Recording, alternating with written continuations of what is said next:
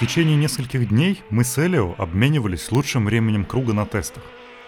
В конце концов, Колин Чепман объявил о моем возможном участии в настоящей гонке – Гран-при Австрии, который должен был пройти в августе, аккурат после моего 27-го дня рождения. Я не мог дождаться тех выходных. Иногда тебе на пути попадаются странные люди. Через пару недель после того, как я побил рекорд круга для Лотос на Сильверстоуне, мы с приятелями играли в гольф. Стояла ужасная погода, шквалистый ветер, проливной дождь. Больше походило на экстремальный спорт. После игры мы пошли в местный паб выпить хот-тодди. Его делают, смешивая с кипятком немного бренди и сахара. Это должно было нас согреть. Едва мы вошли, как я сразу услышал парня, который о чем-то громко рассказывал людям, сгрудившимся вокруг него. Он произнес «Да, мне и правда принадлежит рекорд круга на Сильверстоуне», после чего начал крутиться вокруг этой темы, довольно хвастливо. Просто фантастика. Не могу поверить, что я его побил. Великолепный день. Я ехал просто невероятно. Ну и в таком духе. Все вокруг слушали его, раскрыв рот. Я сел и задумался. Вау, я ведь должен его знать. Что за глупости такие, почему я никак его не узнаю? Я был еще довольно зеленым по меркам Формулы-1, поэтому, сидя в пабе, как следует отругал себя за то, что я недостаточно изучил вопрос, раз я не знаю этого парня. Я еще немного посидел, а потом подошел поздравить его. Он тоже меня не узнал, что было неудивительно, поскольку я только-только пришел в Лотус. Я начал расспрашивать его, какую машину он вел и все такое. Мне надо было просто получить какой-то толчок, чтобы понять, кто это. Мне было реально стыдно, что я его не знаю. Но мои вопросы стали его раздражать, особенно когда я спросил, сколько у его машины лошадиных сил. Еще через пару вопросов он не выдержал. «Да ты-то кто такой, черт возьми?» «Да никто», — ответил я. «Мне просто интересно. Это ведь большое достижение. Я знаю, как сложно побить рекорд на этой трассе. Я старался быть как можно более вежливым и решил на этом остановиться. Он повернулся к остальным и продолжил втюхивать им про свой рекорд. В конце концов я решил, что мне надо что-то сказать. Я легонечко подтолкнул его локтем, чтобы привлечь внимание, и вежливо спросил. «Извините, просто у меня такое чувство, что я должен вас знать. Вы не могли бы сказать, какое время вы показали на Сильверстоуне?» «Ну, минуту 24, а что?» Он уже явно вышел из себя. «О, здорово, хорошее время. Поздравляю». «Да, это абсолютный рекорд круга. Тебе чего надо? Ты кто такой?» «Ну, раз уж вы спросили, я Найджел Мэнсел, и я тест-пилот команды Колина Чепмана «Лотус», который выступает в Формуле-1. Пару недель назад я побил рекорд круга для «Лотус» на Сильверстоуне, проехав его за минуту и 12 с половиной секунд. Он выпучил на меня глаза, а потом просто встал и вышел. Все в пабе замерли, а потом дружно мне захлопали. Я корил себя, что не знаю этого парня, ведь я думал, что плохо делаю свою работу. Я был уверен, что рекорд круга мой, но вот сидел гонщик, который утверждал, что это он его поставил. И я его не знал. Люди иногда говорят странные вещи. Правда? Найджел Мэнсел. На верном пути.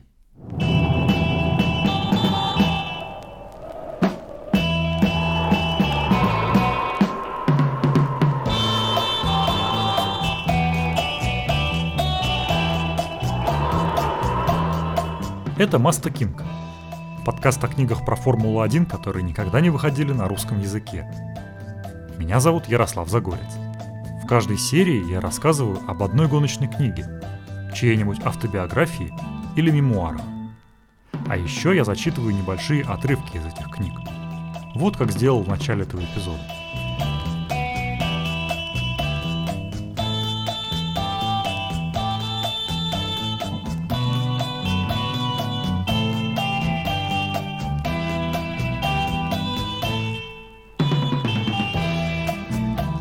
каждого из нас свой Найджел Мэнсел. Для кого-то это такой же сильный гонщик своего времени, как Ален Прост и Айртон Сенна. Для кого-то образец спортивного духа и воли к победе вопреки обстоятельствам. Для кого-то простоватый уволень, который раскрасил Формулу-1 своей карикатурностью, доведенной до предела. От умопомрачительных усов до вечных страданий вне трассы. Но кем мы вряд ли считаем Мэнсела, так это плодовитым писателем – и тем не менее, от его имени вышло аж шесть книг, из которых целых три автобиографии. Конечно, большинство из этих книг он не писал, появившись лишь на обложке в качестве рекламного трюка. Однако ни Сенна, ни Прост, ни тем более Нельсон Пике не оставили даже такого литературного наследия. И в этом плане английская деревенщина Найджел легко переплюнет своих давних соперников. Свою первую биографию, заряженную на победу, Найджел опубликовал в 90-м, в год, когда он решил в первый раз уйти из Формулы-1. Спойлер, не ушел. Его соавтором стал журналист Дерек Олсоп, который написал несколько книг про Формулу-1 и, подозреваю, проделал большую часть работы в случае с книгой Найджела. Вторая автобиография Мэнсела «Моя история» вышла в 95 году, когда Найджел окончательно завязал с гонками Гран-при. Ее фактическим автором стал Джеймс Аллен, журналист и будущий комментатор Формулы-1 на британском телевидении. Наконец, самая свежая автобиография Мэнсела была опубликована в 2015 -м. Она вышла под названием «На верном пути» и очевидного соавтора не имела. В выходных данных значится только Найджел. И хотя мне сложно поверить, что всю книгу он написал сам, очевидно, что над ней он работал куда более плотно, чем над предыдущими. Для хардкорного болельщика Мэнсела, наверное, есть смысл приобрести все три его автобиографии, написанные на разных этапах его жизненного пути. Для всех остальных разумно было бы ограничиться какой-нибудь одной, и на верном пути будет хорошим выбором. И электронную, и бумажную версии в России можно купить примерно за 7 долларов. Об этой книге мы и поговорим. В начале этого эпизода я упомянул не всегда лестные стереотипы, которые окружали Мэнсела всю его жизнь. Кто-то благодаря этим стереотипам вознес Мэнсела в кумиры. Кто-то, наоборот, при упоминании его имени кривился. В любом случае, правдивые или нет, они приклеились к Найджелу навечно. И, признаюсь, читать эту книгу я начинал под их влиянием. Забегая вперед, должен сказать, что не все они испарились после прочтения, но главный итог был в том, что Мэнсел открылся для меня с новой стороны. И это было очень интересно. Конечно, поначалу книга выглядит забавной, ведь любая авария с участием Мэнсела описывается как самое чудовищное в мире, любой перелом – сложнейший во всей истории медицины, а любая травма – едва совместимая с жизнью. Да, в карьере Найджела и правда были очень плохие аварии с действительно серьезными последствиями – но когда мальчик так часто кричит «волки», в действительно страшную минуту односельчане над ним только посмеиваются. В свое время Мэнсел ужасно бесил этим главного врача Формулы-1 Сида Уоткинса, которому каждый раз приходилось на глаз определять, правда ли Найджелу так плохо, или это очередное выступление главной драмы Куин чемпионата. Но вот что любопытно. После прочтения книги становится понятно, что Найджел в своих эмоциях был абсолютно искренним – если он называет свою очередную аварию самой сильной в истории автогонок, он делает это абсолютно серьезно, без капли иронии или бахвальства. Он и правда в это верит. Больше того, по ходу книги Найджел рассказывает некоторые вещи, которые от него ну никак не ожидаешь. И о них я обязательно сегодня упомяну.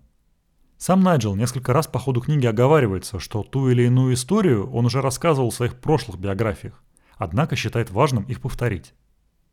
Насколько я понимаю, Часть из них приведена в первых книгах более подробно, особенно те, что касаются ранних этапов карьеры Найджела. Однако какие-то вещи, в основном личные, в первых книгах Найджел затрагивал лишь поверхностно, и подробно о них мы узнали лишь после публикации «На верном пути». Вот одна из них.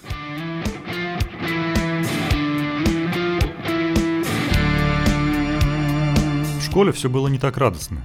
Не секрет, что в то время я был объектом серьезной травли – мой папа работал старшим инженером в Lucas Aerospace, и родителям приходилось часто переезжать из-за его работы.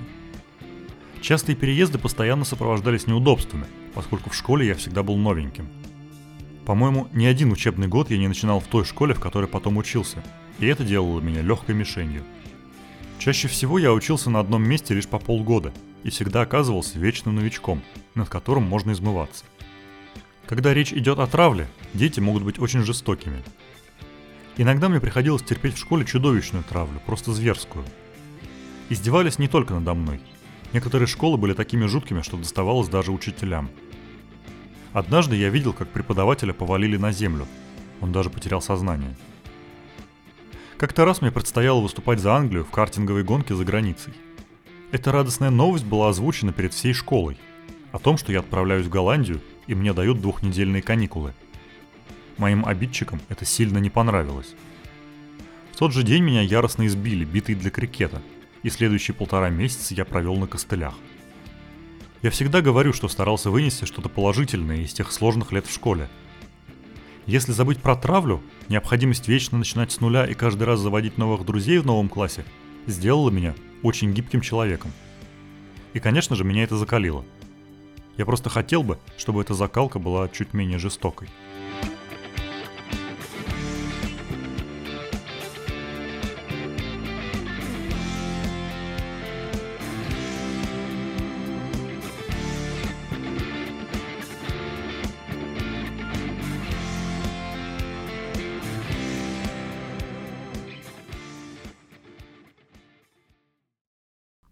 Свою первую большую аварию, первую из многих, Найджел попал именно в картинге.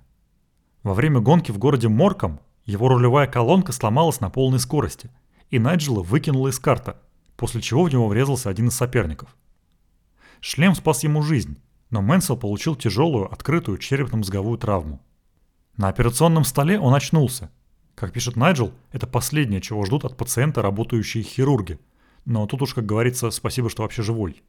Когда операция закончилась и Мэнсел оказался в палате, его состояние стало хуже. Настолько, что он начал проваливаться в бездонную черноту, в самом конце которой светился какой-то огонек. Выдернуть его оттуда удалось лишь какому-то голосу, который назойливо зудел над ухом. Это был голос священника, который, видимо, уже не сильно верил в способность Найджела выкарабкаться из этой передряги. В лучших традициях гоночных мемуаров Мэнсел пишет, что очнулся послал священника куда подальше, стошнил кровью и вырубился на два дня. Сегодня это читается как забавный анекдот, каким этот рассказ и задумывал Найджел, но вообще-то речь идет фактически о подростке, и его даже не карьере, а пока еще просто увлечении. О мальчишке, который лежит в больнице с расколотым черепом. Думаю, воспоминания его родителей о тех днях вряд ли бы излучали столько же бравады. Тем не менее, Найджел из гонок не ушел, а просто стал тщательнее проверять технику перед стартом – в 77-м он окончательно решил, что будет спортсменом, и бросил перспективную работу в Lucas Aerospace, на которую его пристроил отец. Но едва перейдя из картинга в формулы, тут же попал в еще одну серьезную аварию. Дело было на Брэнсхэтче во время квалификации чемпионата Формулы Форд. Найджел не поделил трассу с другим гонщиком, который слишком замедлился после своего быстрого круга. Результат – перелом трех позвонков и потенциальное инвалидное кресло на всю жизнь. Найджел на какое-то время оказался парализован, и врачи опасались, что подвижность к нему больше не вернется. И это в 24 года. Подвижность вернулась, а с ней и сокрушительные аварии. Через два года в 79-м в гонке Формулы-3 в Найджела врезался Андреа де Чезарис. Угадайте, чем все закончилось? Угадали. Переломом позвоночника, на сей раз поясничного отдела, в результате чего его рост уменьшился на полтора сантиметра. И это мы еще даже не дошли до Формулы-1. Если вам кажется, что аварий в рассказе получается чересчур много, вы правы. Их концентрация в книге правда не маленькая. Какие-то из них показаны как просто неприятный курьез. Какие-то приводят Найджела к философским размышлениям об удаче, фатализме и храбрости гонщиков. И вот на храбрости давайте остановимся подробнее.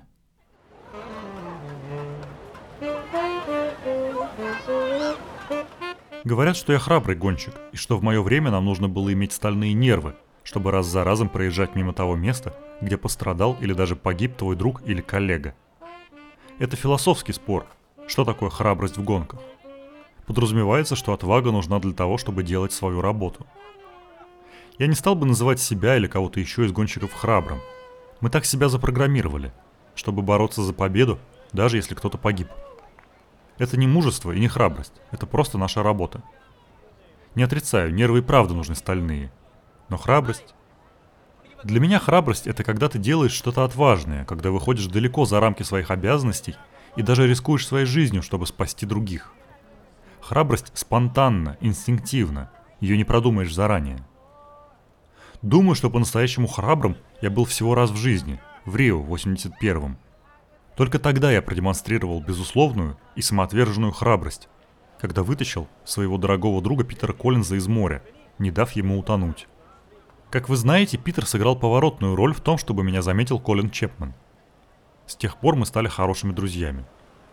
Он замечательный человек, которому я всегда буду благодарен за то, что он сделал для моей карьеры. В тот день в Рио мы отдыхали на типичном бразильском пляже, лежа в окружении бронзовых тел. Розанна окунулась в море, но довольно быстро вылезла оттуда. Ей не понравилось, что подводное течение было таким сильным. Я немного попрыгал на мелководье, а затем вернулся к нашим полотенцам. Мы болтали и приятно проводили время, как вдруг заметили, что Питер до сих пор в море. Он был уже довольно далеко, и сперва нам показалось, что он нам машет. Но затем я понял, он не просто машет, он попал в беду. Я крикнул Розанне, чтобы она сбегала за помощью, а сам рванул к воде, прыгнул в море и поплыл к Питеру. Когда я до него добрался, он уже держался с трудом, глотая ртом воздух, пока подводное течение тащило его все дальше. К нам подплыл наш друг и мой напарник Элио, но его тут же оттащило в другую сторону мощным течением.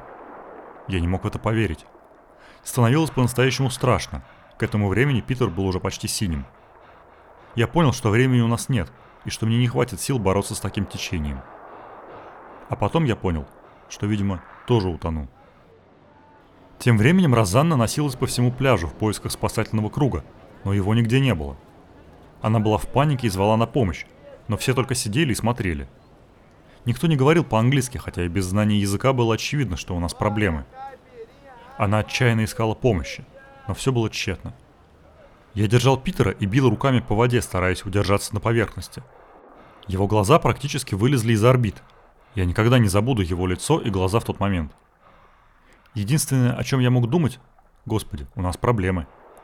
К счастью, судьба в тот день была на нашей стороне. По милости Господа мы на секунду нащупали дно ногами, просто из ниоткуда. Всего на мгновение, но этого было достаточно, чтобы мы смогли перевести дыхание. Затем нас снова начало накрывать волнами, и все началось сначала. Позже я узнал, что в этом месте каждый год тонет много людей, и я был реально уверен, что мы следующие. Нам очень повезло. Наконец мне удалось подтащить его к берегу, поймать волну и вкинуть Питера на нее. К этому времени он был почти без сознания. Казалось, что мы провели в море вечность, хотя за это время вообще никто не пришел к нам на помощь, все просто смотрели. Розанна умоляла людей помочь, но, видимо, все слишком боялись погибнуть в таком течении – Питер родился и вырос в Австралии, поэтому, увидев волну, он, видимо, решил ее поймать. Это была ужасная, почти фатальная ошибка. Наконец, Розанне удалось найти парней, которые согласились помочь. Они встали цепочкой, схватившись за руки, и когда смогли дотянуться до нас, вытащили нас на берег. Мы оба были без сил, когда они начали делать Питеру искусственное дыхание. Потом кто-то попытался сделать его и мне тоже, но я отпихнул этого человека. Я был в норме, в шоке, измотан, но в порядке. Питера и Элио отвезли в больницу, но, к счастью, все обошлось. Последующее осознание того, насколько я был близок к смерти во время этого акта дружбы, сильно меня поразило. Я гонялся в сантиметрах от бетонных стен, которые могли убить меня, потеряя контроль над машиной. Я тестировал детали машин на скорости 320 км в час, не зная, выдержат ли они. Я фактически был подопытным кроликом на непроверенных наземных ракетах. Но только тот день в Рио я могу считать достойным слова «храбрость».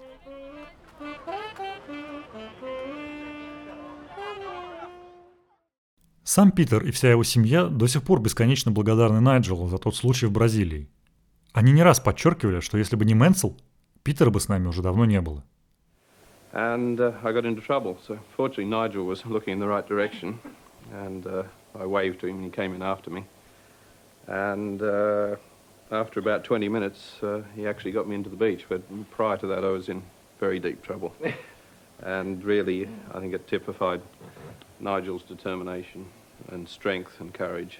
And uh, I definitely wouldn't be here today if, if it wasn't for Nigel. Thank you, Peter Collins. Thank you. Вообще человеческие отношения проходят важным фоном этой книги. Даже не столько человеческие отношения, сколько восхищение Найджелом важными в его жизни людьми – он говорит о них с напором, страстью и удушающей любовью.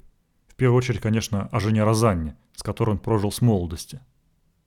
На втором месте в этом списке Колин Чепман, человек, который привел Найджела в Формулу-1 и без которого тот вряд ли бы добился больших успехов в гонках. Колин просто обожал Мэнсела. Кажется несколько иррационально, о чем ему не раз намекали другие сотрудники Lotus.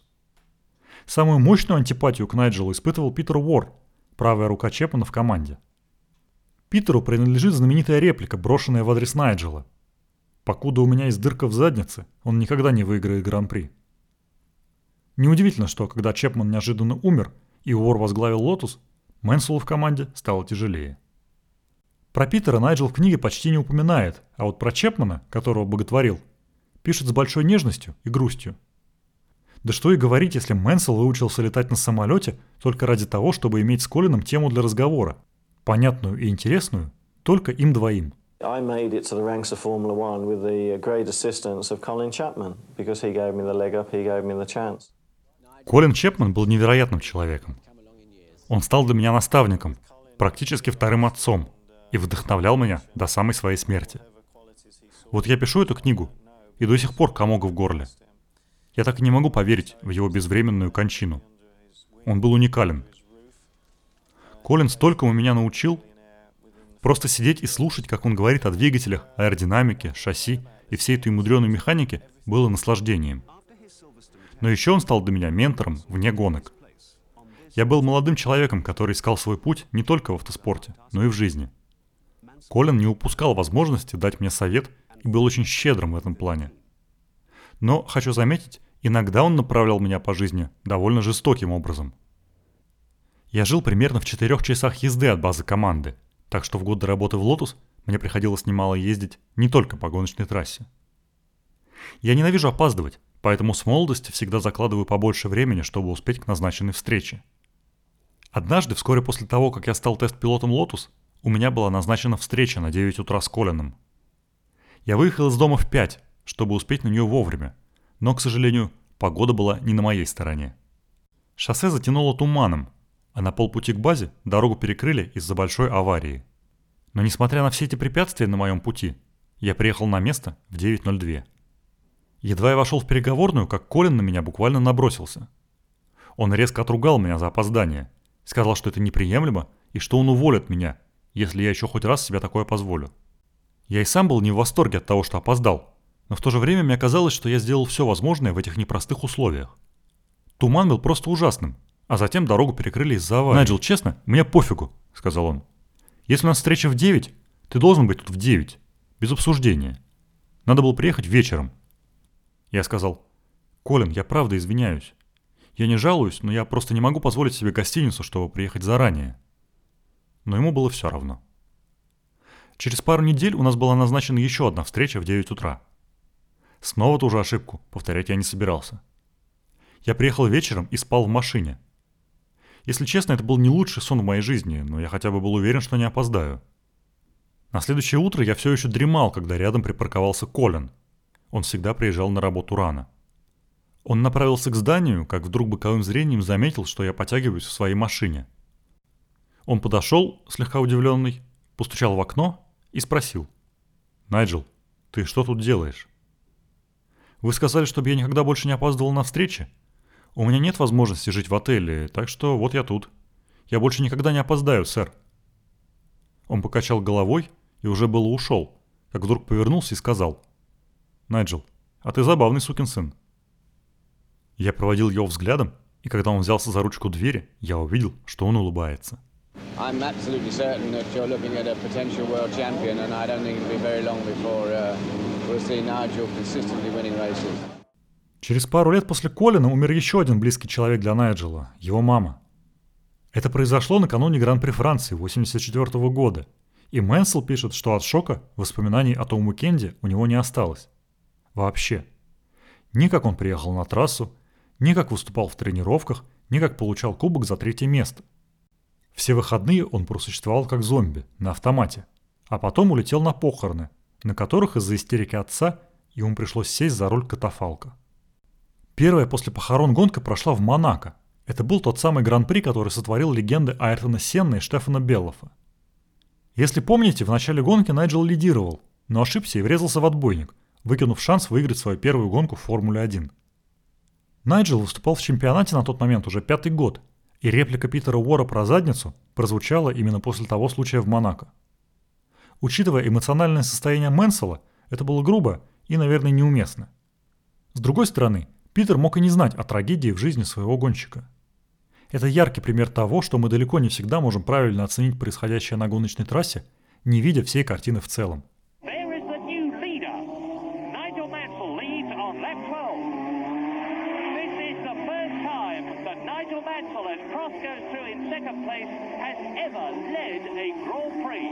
Первой гонкой после маминых похорон было Монако, и она получилась одной из самых дождливых в истории этого гран-при. А может быть и вообще в истории. Ален Прост шел первым, но я обогнал его на одиннадцатом круге. Я впервые лидировал в гран-при, но все, о чем я думал, что мама этого не увидит. Она видела только мои проблемы. Она была рада, когда я получил место в Лотус, но я бы очень хотел, чтобы они с отцом видели больше моментов, когда дела у меня шли хорошо. Вот об этом я думал себе под шлемом, лидируя в Гран-при Монако. Мгновение в лучах славы было недолгим. Через пять кругов я наехал колесом на скользкую белую линию на асфальте на подъеме к площади казино, потерял машину и врезался в отбойник. Я был просто раздавлен. Что тут скажешь? Наверное, я немного переборщил и соскользнул на неправильную траекторию. Все знают, что эти белые линии в дождь, словно лед. Вот я и вылетел с первого места. Потом я понял, что так никогда как следует и не отгревал потерю матери. Я так и не осознал мощь этой утраты, потому что мне надо было работать.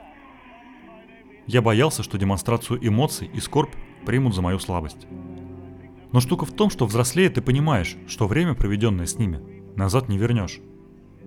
Мне кажется, что только сейчас я могу как следует оплакать свою потерю. В тот момент, когда мне сказали, что моя мама умерла, моя жизнь изменилась навсегда – Последствия этого до сих пор со мной и, видимо, всегда будут со мной. Никогда в жизни мне не было так тяжело вести машину, как когда я вел мамин катафалк.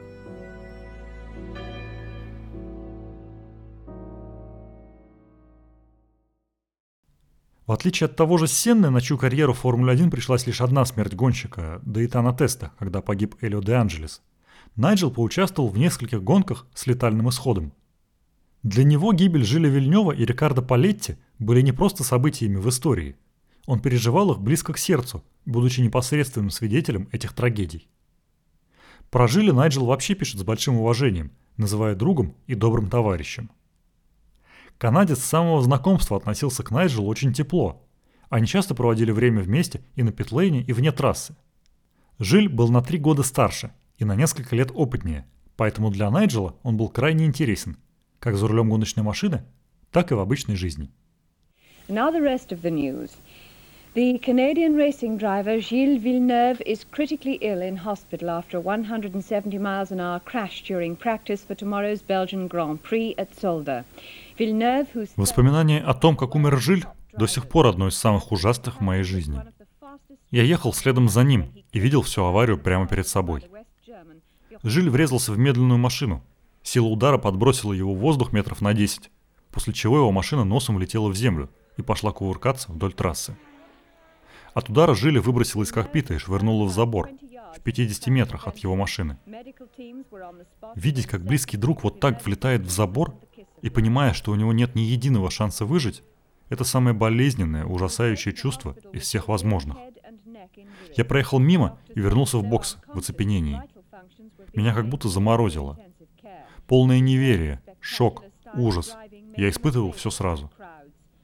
Мы все сидели в боксах и ждали новостей. Наконец нам сообщили, что надежды нет. Его травмы слишком серьезные. Когда я это услышал, мне стало плохо. Физически плохо. Следующее, что я помню, это что я нахожусь где-то на полпути из боксов к медцентру. Мое тело и разум действовали сами по себе. Если честно, я плохо соображал, где я и что я делаю. Наконец я оказался около входа в паддок, но как только я попробовал зайти, меня остановил кто-то из работников трассы и попросил пропуск. В каком смысле пропуск? Мне нужен ваш пропуск. Нельзя проходить в боксы, не показав его.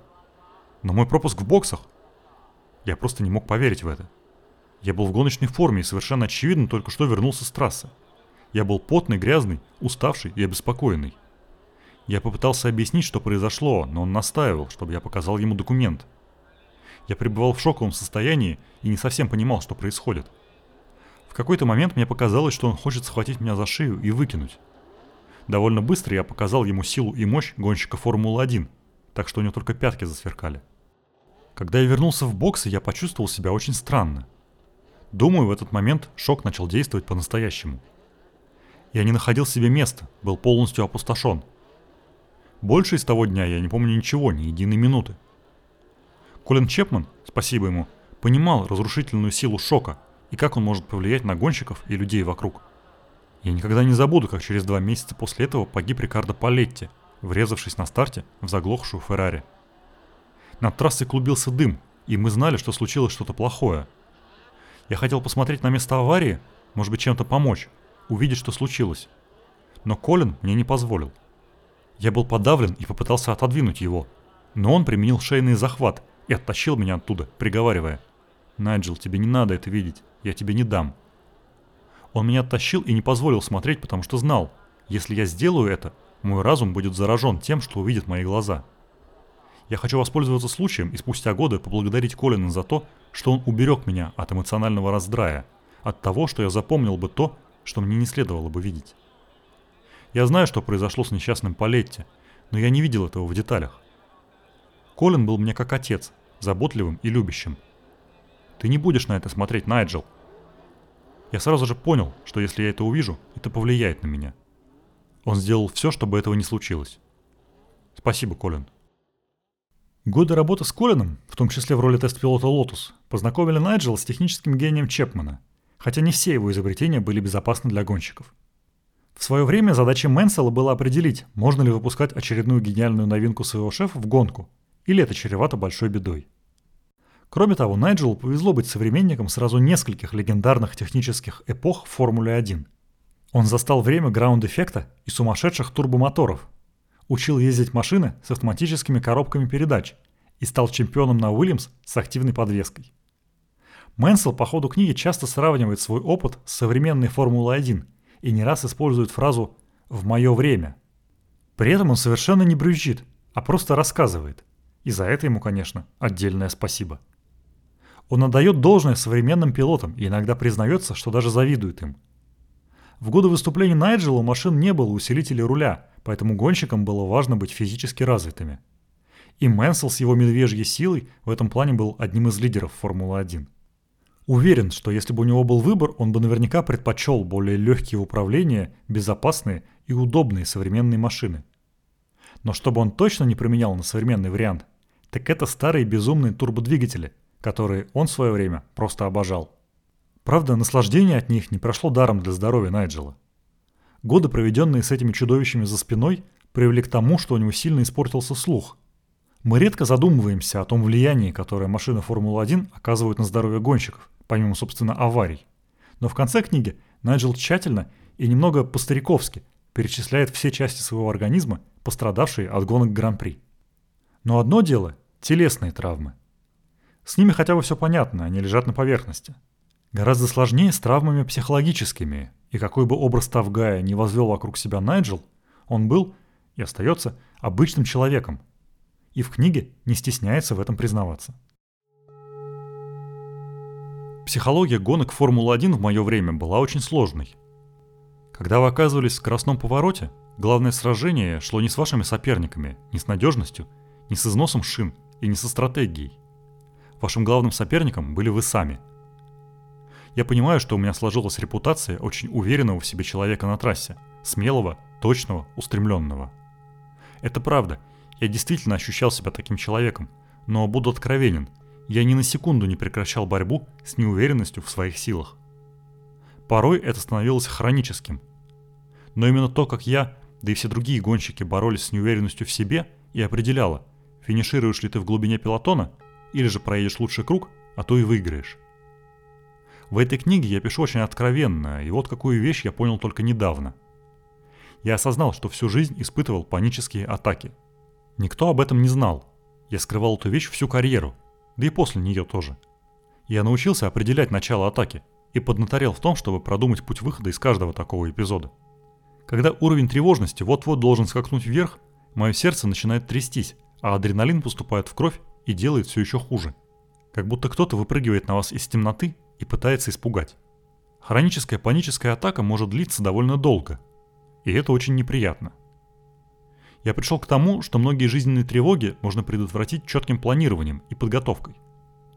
Помните случай, когда я опоздал на встречу с Колином Чепманом? Найджел, честно, мне пофиг. Я думал, что 4 часов в запасе будет достаточно, но я ошибся. Если вы собираетесь на встречу, сделайте все заранее. Если к ней надо подготовить заметки, подготовьте их с вечера.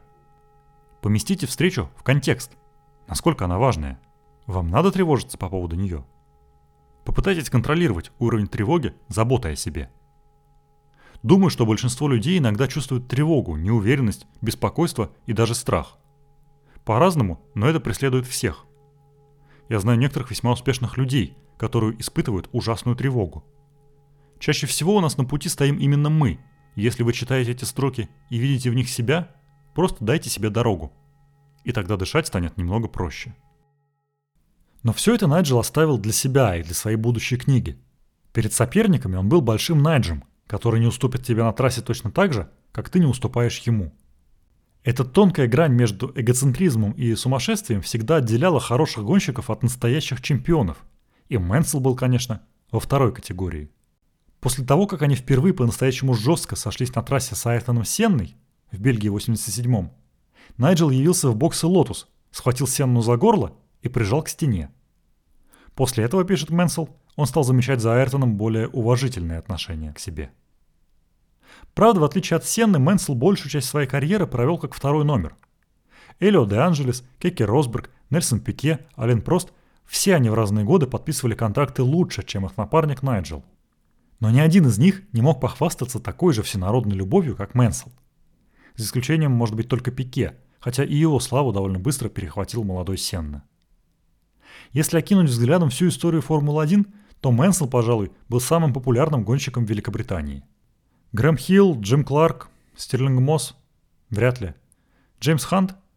Да, его любили, но гонки Гран-при тогда не показывали в прямом эфире по национальному телевидению, поэтому охват его успехов был намного меньше. Дэймон Хилл? Точно нет. Льюис Хэмилтон? Да, возможно, по количеству поклонников на родине он может сравниться с Найджелом, но вот по их страсти вряд ли. Я говорю это не для того, чтобы как-то принизить Льюиса. В конце концов, никто не выбирает, в какую эпоху ему родиться. Эпоха Найджела Мэнсела пришлась как раз на начало показа гонок в прямом эфире и совпала с пиком популярности Формулы-1 в Великобритании. Добавим к этому ультрапатриотизм британцев в 80-х и отсутствие интернета, роль которого в то время играл телевизор в каждом доме. Неудивительно, что у Найджела с его фанатами сложилась тесная, если не сказать духовная связь. What about the reception of this crowd? I... They're just unbelievable. I mean, if anybody's won the race for me today, it's, it's, it's the people out there. Сильверстоун занимает особенное место в моем сердце. Это моя домашняя гонка, и у меня немало невероятных воспоминаний о ней. Не говоря уже о моих четырех победах. Моей семье тоже есть что вспомнить. Там была зона, названная деревней Мэнсел, которая была отведена под кемпинги. Помимо этого, в ней огораживали небольшой участок для нас, где мы парковали свой моторхоум – Наши друзья привозили свои дома на колесах и трейлеры. Мы сооружали из них большой круг, вроде обоза, и делали в центре него барбекю. К нам заглядывали журналисты, все вместе мы играли в футбол. На Сильверстоун всегда приезжало много друзей и родственников. В какие-то годы я покупал что-то вроде 250 билетов, чтобы все могли пройти. Они рассаживались на холме в повороте Копс, и я, признаюсь честно, частенько во время гонки высматривал там своих друзей и родных – можно было разглядеть даже лица, и иногда я махал своим детям. Из года в год я иногда очень плохо проходил этот поворот, просто потому что смотрел в сторону своих детей и на скорости под 300 кричал себе в шлем «Юху! Хлоя, Лео, Грег, привет!» Просто великолепно. Кажется, что за шумом тех двигателей трибуны особенно не было слышно. Это отнюдь не так. На Сильверстоуне рев зрителей был невероятным. Если во время гонки тебе нужен был импульс, Толпа это всегда чувствовала и давала его. Не знаю, изучал ли кто-нибудь влияние, которое болельщики могут оказать на время твоего круга, но в то время мне казалось, что такой вклад определенно есть. Их поддержку окрестили Мэнселманией, и я счастлив, что мои невероятные болельщики поддерживали меня так долго. Фанаты частенько приходили к нашему моторхоуму. Тогда не было такого уровня охраны, публика имела невероятный уровень доступа все было намного более расслаблено. Это относилось и к боксам. Несмотря на политику и соперничество, мы все просто там слонялись. Иногда какой-нибудь гонщик заглядывал к другому в моторхоум, чтобы поболтать. Все было очень непринужденно. Не было такой паранойи насчет фотографирования машин. Не поймите меня неправильно. В то время все тоже разглядывали чужие машины, выискивали технические секретики и новые технологии. Просто тогда не было такого уровня охраны всего этого. Конечно, за последние 25 лет в этом плане изменилась не только Формула-1. Весь мир поменялся. Это ничья вина, просто таков современный мир. Больше не увидишь гонщиков, которые, облокотившись на забор, дружески болтают между собой. И это очень жаль. Сегодня у каждого из них собственный мирок в этих невероятных моторхоумах, похожих на роскошные апартаменты. Кажется, некоторые гонщики тратят на эти моторхоумы больше, чем тратила вся Формула-1 в начале 80-х. В какой-то степени болельщики были нашей службой безопасности. Они нас очень защищали. Сегодня это звучит странно, но в то время нам посчастливилось создать близкие отношения с болельщиками, лучшими во всем мире. У них был полный доступ, но они относились к нам очень уважительно. Когда наступало время идти есть или спать, они давали нам личное пространство. Я очень понимал болельщиков. Они заплатили деньги, чтобы посмотреть на шоу, поддержать какого-то гонщика или команду. Ты должен все сделать лучшим образом не только для себя, но и для них. Даже если их команда или гонщик испытывают трудности и не могут победить, они должны видеть, что их парень старался. Да, машина была отстойной, но как же это было круто. Каждый год мы превращали Гран-при Великобритании на Сильверстоуне в одну большую вечеринку, от старта до финиша. Мы даже не уезжали домой в воскресенье после гонки. Во-первых, из-за трафика, который превращал все в гигантскую пятичасовую пробку. Во-вторых, нам нравилась эта атмосфера. Победили мы или проиграли, мы не ложились допоздна. Для меня Сильверстоун был самой лучшей трассой. Счастливые воспоминания. Um, we've had uh, an awful lot of people uh, who have not helped my career, but we've also had uh, a staunch lot of supporters which have helped. But the single most important part of uh, my career has been the support worldwide from the fans, and without any exception, the fans of this country. And they're the ones I've got to thank the most. They're the ones that uh, are the closest to my heart. Когда в 89-м Найджел перешел в Феррари, к этому добавилась любовь Тифози, еще более неистовая. Мэнсел выиграл для них первую же гонку в новой команде, и описание этого триумфа выглядит довольно комичным. Перед началом сезона 89 -го года, когда Найджел только перешел в Феррари, выяснилось, что машине не хватает мощности, а сама она до ужасного ненадежна. Ни Мэнсел, ни его новый напарник Герхард Бергер не могли проехать и пяти кругов, чтобы машина не сломалась, поэтому первую гонку в Бразилии они ждали без особых надежд. Когда гонка началась, Найджел с удивлением обнаружил, что спустя пару кругов машина все еще едет. Из любопытства он обогнал несколько соперников и оказался третьим. Машина все ехала. Найджел занервничал. Раз он идет третьим, вот теперь она точно скоро сломается. Но она не ломалась, а он уже был вторым. Круг за кругом он ждал, что за спиной раздастся взрыв, и в ожидании схода даже умудрился выйти в лидеры. Машина не ломалась. Мэнсел злился на нее все сильнее, ну вот теперь-то она меня точно подведет. И вот на сороковом круге у него наконец расшатался руль. Найджел заорал по радио, чтобы ему готовили запасной. Влетел на питлейн, вышвырнул старый руль из машины, механик всадил новый на место, и Мэнсел рванул обратно на трассу. Ту гонку он выиграл, и до сих пор не понимает как. Любовь Тифози была обеспечена ему на всю жизнь. Но Феррари, как и Уильямс до этого, не смогла дать Мэнселу то, чего он вожделел больше всего – чемпионского титула. И в конце 90-го года Найджел объявил, что уходит из Формулы-1. Within the hour, Nigel Mansell calls a press conference to announce to the world a very special statement. It's not. It's just that the timing is perfect.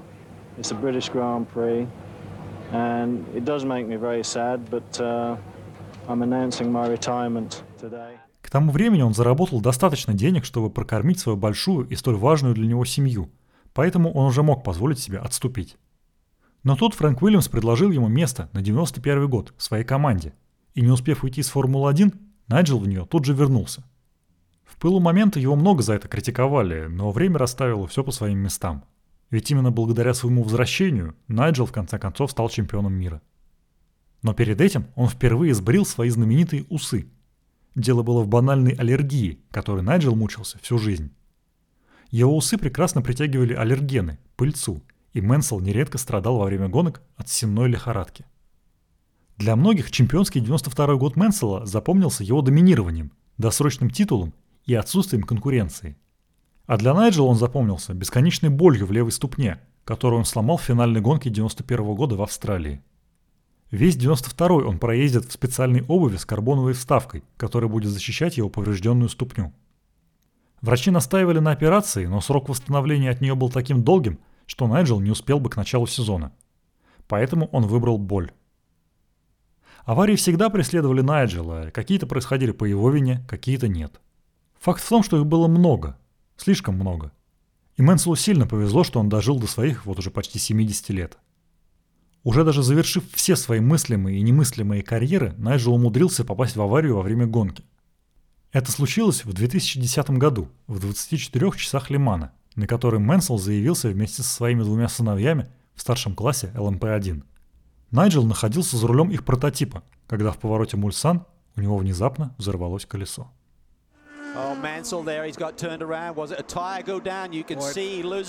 Я живо помню взрыв и ощущение, как у машины задрало зад, после чего ее повело боком. Я посмотрел напрямую, а затем на то, куда был направлен нос машины, перпендикулярно трассе. Впервые в жизни я подумал, что сейчас умру. Все, конец. Прошло всего несколько секунд, но ощущение было, словно вся жизнь. За этот сжатый промежуток времени передо мной промелькнуло все, чего я достиг. Моя карьера, семья, мои друзья. А затем я подумал, довольно спокойно. Что ж, все свелось к дурацкому колесу, из-за которого меня выбросило с трассы. И теперь я погибну. Я отчетливо помню, как укорял себя. Ну и где в этом гоночное мастерство? Просто глупость. Еще я помню, что успел подумать, ну хотя бы это случилось со мной, а не с моими мальчиками – если я умру, я умру с гордостью за них, и я уверен, что они станут куда более замечательными людьми. У меня было странное ощущение принятия того, что это конец игры. Первый удар я помню четко, но второй, когда машина боком влетела отбойник, просто меня вырубил. Сила, с которой машину развернула, скрутила мне шею, и я отключился. Затем машина скользнула вдоль отбойника и остановилась. Когда я начал приходить в себя, я понятия не имел, где нахожусь. Я что-то видел, правда расплывчато, но не ощущал ни рук, ни ног. Uh, speak with Nigel right now. They say he's on the worst spot on the racetrack for radio communication. They're assuming that that is the issue and that's why he's not responding. So hopefully everything is okay with Nigel and he gets out of that car. And can... Кроме этого, я почти ничего не помню. А еще я не осознавал, кто я есть. Когда я увидел Розанну и мальчиков, я их тоже не мог узнать. Ощущение было, как будто я нахожусь в чужом теле. Я вроде бы был там, но совершенно не понимал, что я делаю и что происходит. Это были плохие новости. Спасатели быстро пришли мне на помощь, но я не запомнил ничего из того, что происходило в тот день потом. Да и несколько дней после. Лишь туманные, отрывочные воспоминания. Мне было 57, когда я разбился в Лимане. Одно я знал точно. На этом моя гоночная карьера закончена. Мне повезло, что я был еще жив. На следующий день после аварии я улетел домой. У меня было сотрясение, и врачи нехотя отпустили меня, взяв обещание, что я полечу домой вместе с доктором, моим другом Майком. В больнице ничего особенно не могли со мной сделать. Паралич был временным, наверное, из-за шока, так что все свелось к сотрясению мозга. Мне велели отправляться домой и как можно дольше восстанавливаться, сидя в тихой, темной комнате – После сотрясения нужно быть очень внимательным, потому что все тело как будто работает нормально, но на самом деле мозг травмирован, и если не соблюдать осторожность, будет беда. Когда я пишу эти строки, Фернандо Алонсо как раз пропускает первую гонку 2015 года, поскольку восстанавливается после сотрясения. Очень здорово, что команда в этом плане позаботилась о нем. К сожалению, хотя я чувствовал себя более-менее нормально, через неделю после Лимана стало понятно, что все совсем ненормально. Когда я пытался что-то сказать, слова превращались в белиберду. Поначалу я думал, что это из-за шока и скоро пройдет. Но это не прошло. Позже мы выяснили, что у меня был сильный ушиб мозга, и это губительно сказалось на моей возможности говорить. Когда я впервые отважился выйти из дома после аварии, это оказалось довольно унизительно. Я встретил нескольких знакомых, но когда я заговорил с ними, мои слова оказались просто мусором. Я нес какую-то тарабарщину – я чуть не сгорел со стыда. Мы старались это не афишировать. Не хочется, чтобы люди знали, что ты стал овощем. Об этом знали только наши самые близкие друзья. В более широкий круг мы это выносить не стали. Если кто-то замечал, что давно меня не видел, Розанна просто говорила, что я много работаю или придумывала другую отмазку. После того случая, когда я вышел и не смог ни с кем нормально поговорить, я решил запереться дома.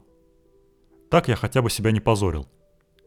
Я сидел в своей комнате несколько недель и просто привязал себя к дому. За это время речь улучшилась лишь чуть-чуть, и этого точно не хватало на то, чтобы я нашел в себе смелость снова выйти наружу. Период, когда я вообще не выходил, был длительным, и даже если кто-нибудь приходил в гости, я не общался с ними, поскольку узнал, что мои слова опять обернутся ерундой. Это было ужасное время. К тому же меня мучили головные боли, очень сильные. Очень медленно речь начала возвращаться, но ее все еще нельзя было назвать нормальной. Розанну сильно беспокоило, что я стал затворником, поэтому она очень старалась выпихнуть меня из дому. Поначалу я сопротивлялся, поскольку был напряжен и ощущал себя очень незащищенным. Я понимал, что она права и не могу оставаться в заперти до конца своих дней. Но мысль о том, что я должен выйти на улицу, меня страшила. В моменты проблесков я осознавал, что мне надо напрячь мозг, чтобы он начал снова работать как надо. В какой-то момент я согласился пойти вместе с Розанной на ужин в гости к нашим друзьям, и это была одна из самых страшных для меня вещей в жизни. Но слава богу, я это сделал, потому что именно так я познакомился с магией, которая изменила мою жизнь.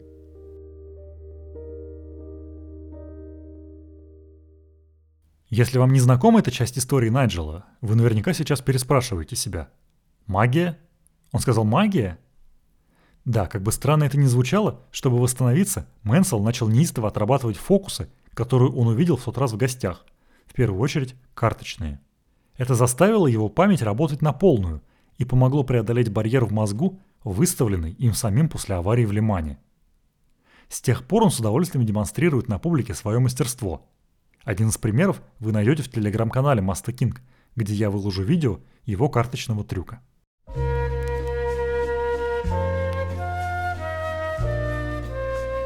Мне очень понравилось делиться с вами своими историями. Когда я только сел за эту книгу, я крепко задумался, насколько личной мне ее сделать. Мне хотелось, чтобы люди узнали о моей жизни, о гонках, но еще и обо мне, какой я вне трассы. Это был волнительный опыт, он заставил вспомнить и замечательные вещи, и не очень. Но главное, что возврат к этим памятным событиям накрыл меня с головой. Я очень горжусь своей карьерой в гонках, горжусь, что выиграл два титула подряд, да и всеми остальными победами. Супер! И сейчас, спустя годы, я понимаю, что эти моменты стали выдающимися не из-за интриг, политики или запутанности чемпионата, а благодаря людям, гонкам, машинам и болельщикам – я понимаю, что Формула-1 изменилась неимоверно, и я горд тем, что это все еще величайший гоночный чемпионат в мире. Я до сих пор ее фанат. Что же до моего вклада в ее историю? Ну, рекорды это лишь ориентир, и здорово, что мне удалось установить несколько таких ориентиров. И хотя время идет, и в статистике я опускаюсь все ниже, есть еще несколько строчек, которые принадлежат только мне.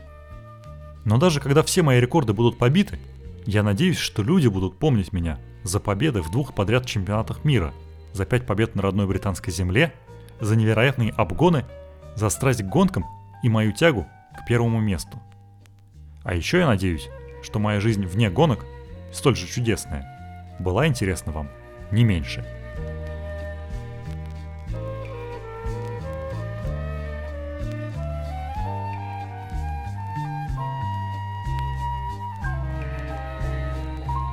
Это был подкаст Маста Кинг. Меня зовут Ярослав Загорец. Каждые две недели вас ждут новые истории про Формулу-1, которые я вычитываю в книгах, никогда не выходивших в России. Следующая серия расскажет про книгу Стива Райдера «Моя клетчатая карьера». Стив много лет был одним из главных спортивных ведущих на BBC, и пока Мари Уокер комментировал Формулу-1 из комментаторской кабины, Райдер и его коллеги освещали автоспорт либо из паддека, либо из студии главного британского телеканала. Стив всегда считал автогонки своим главным увлечением и за 40 лет в профессии накопил немало историй о гоночных трансляциях. Вот об этом и поговорим.